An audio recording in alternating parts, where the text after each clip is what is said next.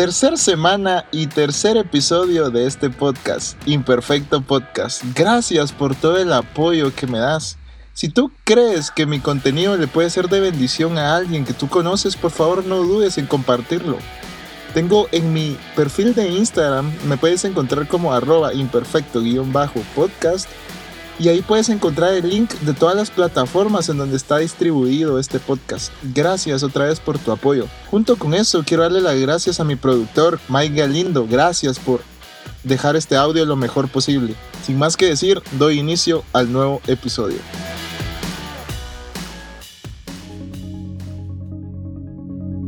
Soy Steve Rorte y te doy la bienvenida a este podcast para personas imperfectas, que viven en un mundo imperfecto, pero son hijos de un Dios completamente perfecto.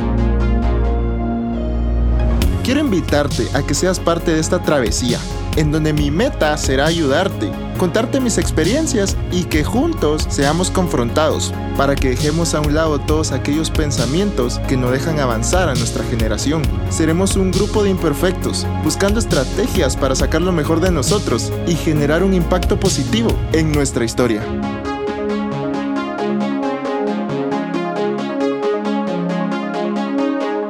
Como ya saben, este podcast está inspirado por alguien perfecto, que es Dios, pero está hecho por y para personas imperfectas, personas que fallan, que se enojan y que toman actitudes que no terminan de agradar del todo a Dios, ni a las personas que nos rodean, porque al fin y al cabo eso somos, somos imperfectos. Quiero empezar este tercer episodio con un punto clave es que aprendamos a normalizar que todos fallamos, que todos nos equivocamos y que cometemos errores.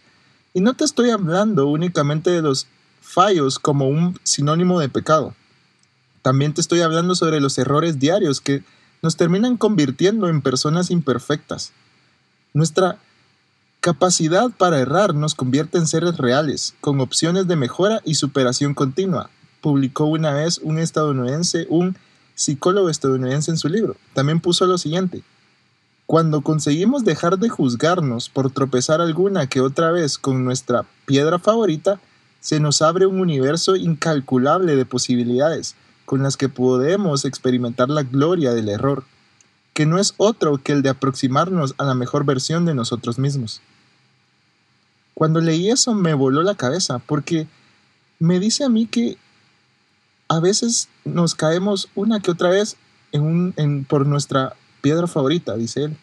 Pero que tenemos que empezar a cambiar nuestro chip, que no es solo un error, es una oportunidad para hacerlo mejor y poder llegar a nuestra mejor versión de nosotros mismos. Yo soy alguien a quien les pasa una y mil cosas en nuestro día a día. Todos mis amigos me preguntan, ¿por qué siempre tienes algo chistoso que contar que te ha pasado. Y yo le respondo, no sé, no sé si sea por distraído, por dejado o simplemente porque sí. Pero siempre me viven pasando cosas. Y me he dado cuenta que muchas veces creía que el error era un error, pero en realidad el error es una lección. Y te explico, porque te estarás preguntando qué acabas de decir. Claro, no te preocupes. Lo que le da el poder al error es la actitud o la reacción que tomamos luego de cometerlo. Es lo que a muchos nos mata. Nos puede causar enojo, o nos puede causar angustia. Claro. Ay, por ir viendo el teléfono, choqué. ¿Qué nueva lección estaré aprendiendo hoy? Dijo nunca nadie. Por supuesto que nos va a molestar equivocarnos. Por supuesto que nos va a molestar perdernos una gran oportunidad por un error. Pero al pasar de los días te das cuenta que ni es la gran cosa, ni es el fin del mundo. Incluso puedes llegar a tomarte ese error como algo gracioso. Pasémoslo al término pecado.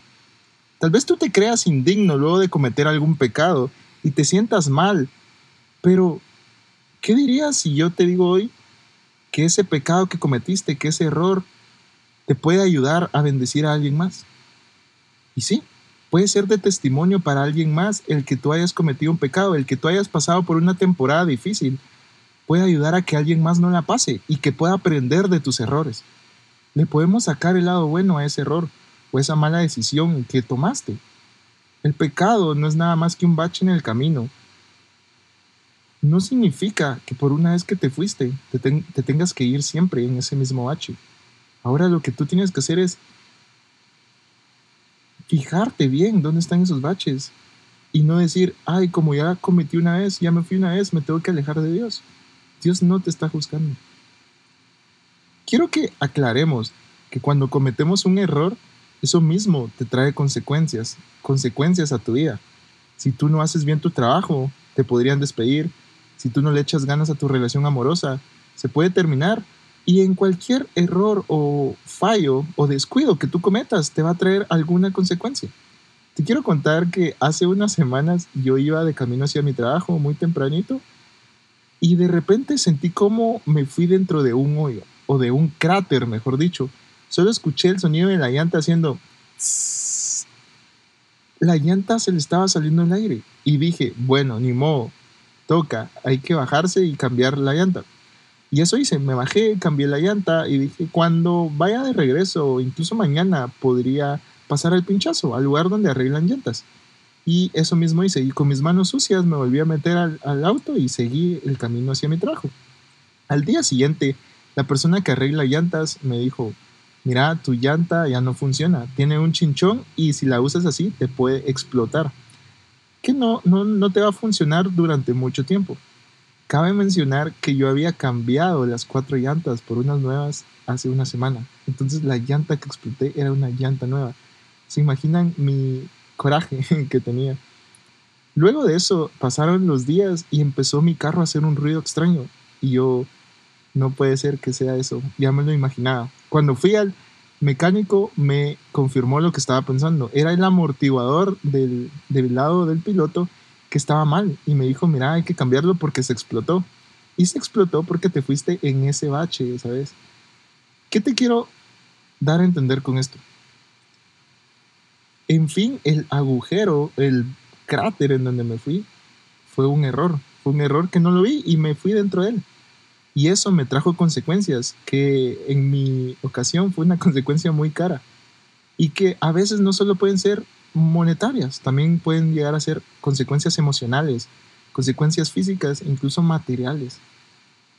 Todos aquí hemos fallado y es algo con lo que tenemos que vivir porque es algo de humanos, es de humanos fallar. Y la segunda cosa que yo quiero que aprendamos hoy es que no tomemos esas caídas, esos fallos, esas, e, esos errores como una excusa y decir, ay, es que así soy, aguántense, soy imperfecto, o me tienen que amar como soy. Yo no dejo ese pecado porque soy un pecador y eso es lo que somos. No. La definición de excusa es la siguiente. Razón o argumento que se da para justificar una cosa, en especial una falla, un error o una falta, para demostrar que alguien no es culpable o responsable de algo. Por favor, dar una excusa es algo de las cosas más fáciles que tenemos en esta vida. Desde pequeños es algo que comenzamos a justificar nuestros actos con el fin de salvarnos de un regaño. Todos aquí hemos tenido alguna ocasión en donde hemos tenido que dar una excusa a nuestros padres para que no nos castigaran, para que no nos regañaran, del por qué no habíamos hecho una tarea o por qué no habíamos entregado a tiempo eh, una, un trabajo en la plataforma de la universidad. Pero llega un punto en donde esas excusas nos salen tan naturalmente y nos van alejando de Dios nos empezamos a dar cuenta que iniciamos a ponerle nombre propio a nuestras excusas y se vuelven ya de nuestro repertorio cotidiano. Se vuelven nuestras excusas favoritas y frecuentes y la tienes en tu lista para sacarla en el momento en donde crees más beneficiosa que será para ti. He escuchado las de es que no soy lo suficientemente listo o yo no tuve las mismas oportunidades, por eso no tengo lo que tú tienes o me jugaron chueco e incluso he escuchado la de Dios tiene preferidos.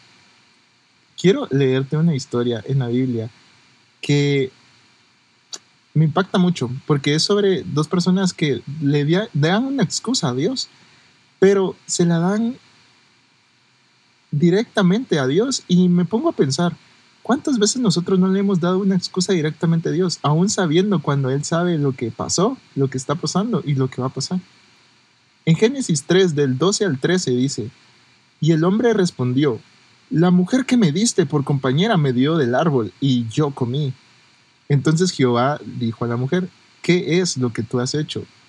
A lo que la mujer respondió, eh, es que la serpiente me, me engañó y yo comí.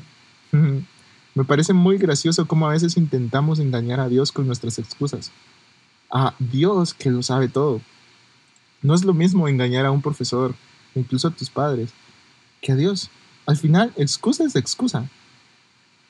Pero con Dios no tienes excusa válida porque Él ya lo sabe. Adán y Eva comenzaron a excusarse sobre su pecado diciendo de lo que habían hecho, por qué fueron engañados y se encerraron en que si la serpiente no los hubiera engañado, ellos no hubieran comido de ese dicho fruto. ¿Y cuántas veces nosotros ponemos una excusa a alguien más o a una situación y decimos, es que si no me hubiera pasado eso, yo no estuviera acá? Pero al fin, el que toma las decisiones de hacer algo somos nosotros. Nosotros somos responsables de nuestras acciones, de nuestras actitudes, de lo que te pasa, tú eres responsable. Tú no puedes corregir tu pasado excusándote. Es más, no hay una manera para cambiar tu pasado. Ya fue escrito.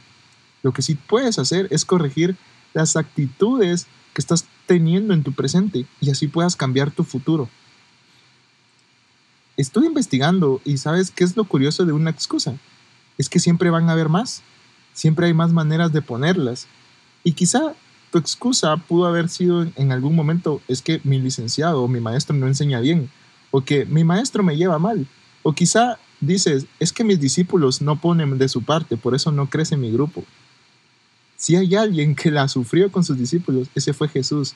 Por favor, lo duro de las excusas es cuando te das cuenta que ni tu maestro es malo enseñando, que ni tu maestro te llevaba mal o que tus discípulos en realidad sí son buenos discípulos, que eres tú el problema, que eres tú poniendo excusas y que le estás poniendo peros a algo que tú estás cometiendo. Hay una película que me fascina, que es de Disney y se llama La familia del futuro. Y en una de las escenas en donde está el niño inventor haciendo la reparación de un dispensador de mantequilla de maní y de jalea, decide probarlo y explota la máquina delante de toda eh, una familia. Cuando el niño ve que pasa eso, empieza a lamentarse por su error y dice, es que no sirvo para ser inventor, es que yo sabía que era un error creer en esto, y empieza a lamentarse. Un solo error puede servirte como excusa para que comiences a creerte indigno del propósito que Dios tiene para tu vida. Cuando los miembros de la familia comienzan a ver que el niño falló, tomaron una actitud que me sorprendió y les dice, de los errores se aprende, de las victorias no mucho. Y empiezan a todos a gritar, eso, así se equivoca, felicidades. Y me puse a pensar, ¿por qué no celebrar nuestros errores? Porque al fin un error es un paso adelante que nos está cortando el camino a nuestra verdadera victoria. Mi petición para ti hoy es que aprendamos a que Dios no lleva la cuenta de cuántas veces tú estás fallando. Él no lleva la cuenta, ya la perdió, de verdad, ni siquiera empezó a contarla. Él de lo que sí lleva registro es de las veces que tú dejas atrás tus excusas y te muestras ante Él como un pecador y le dices, Dios, soy un imperfecto, he fallado, he pecado. Y sí, soy imperfecto, pero un imperfecto, con ganas de cambiar esas imperfecciones una a una con tu ayuda. Quiero terminar con una última frase del mismo psicólogo estadounidense y dice, pues solo a través de la guía del error y la disposición firme para aprender de él y corregirnos, lograremos acercar postura entre nuestro yo real y nuestro yo ideal. Eso fue todo por hoy. Muchas gracias por escucharme. Nos vemos la siguiente semana, el próximo jueves.